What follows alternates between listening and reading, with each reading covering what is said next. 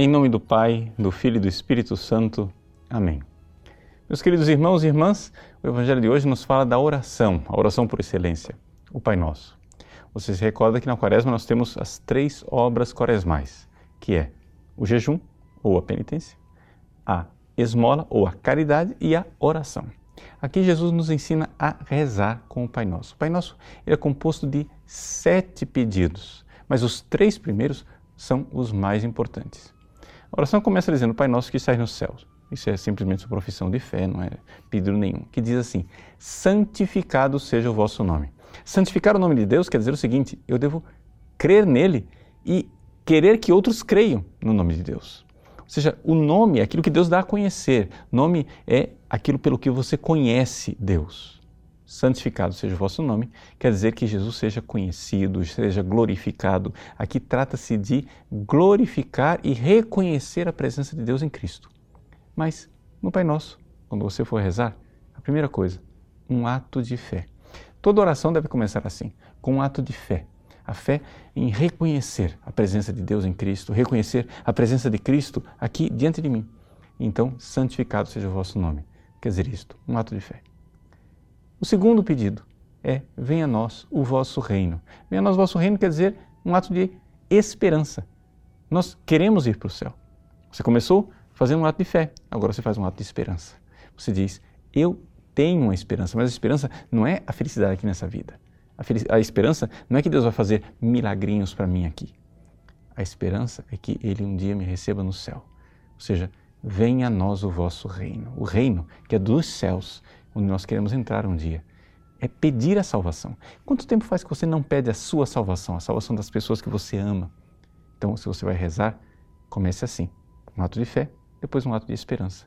E então o Pai Nosso diz: Seja feita a vossa vontade. E aqui nós estamos com um ato de caridade. Sim, porque amor é fazer a vontade de Deus. Então, você faz um ato de caridade e diz: Senhor, eu vos amo, eu quero dobrar minha vontade diante de vós, eu quero vos amar, Senhor, e corresponder assim ao amor de Deus que se entregou por nós e morreu na cruz.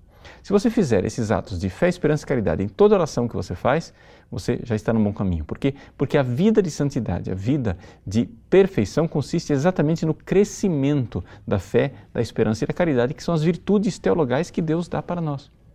Pois bem, mas você precisa de mais ajuda, você precisa de mais do que somente isto. Jesus nos ensina a pedir o pão nosso de cada dia, nos dai hoje. E o pão de cada dia, aqui na realidade, são as graças necessárias para crescer na fé, na esperança e na caridade. Ou seja, as graças, em primeiro lugar, graças espirituais. Ou seja, o pão de cada dia antes de tudo, o pão espiritual. O pão espiritual da Eucaristia, o pão espiritual da palavra de Deus, do conhecimento das coisas de Deus, para que eu possa crescer. E não somente isso, o pão espiritual das graças necessárias para corresponder, as virtudes infusas, os dons do Espírito Santo, tudo isso é pão espiritual. Tudo isso é o pão de cada dia que nós precisamos pedir. Precisamos pedir que nós tenhamos sempre os sacramentos, que tenhamos uma igreja fiel, que tenhamos ministros de Deus, vocações, cada vez mais então, esse é o pão de cada dia, espiritualmente falando. Mas nós temos também um pão material, porque afinal das contas nós não somos anjos. Nós temos também o nosso corpo. E o pão material é aquilo que nós precisamos para o nosso nossa sobrevivência. Santo Tomás de Aquino pergunta: será que é lícito pedir para Deus bens temporais, ou seja, esses bens materiais do mundo aqui? E ele responde: sim, é lícito se nós pedirmos coisas necessárias para nossa salvação eterna. Então, os bens materiais devem servir para um propósito maior que a nossa salvação eterna. E aí, os três últimos pedidos, que na realidade são pedidos negativos, porque pede que Deus tire os empecilhos. O maior empecilho de todos é o pecado. Perdoai-nos as nossas ofensas, como nós perdoamos a quem nos tem ofendido. Mas depois disso, do pecado, vem a tentação.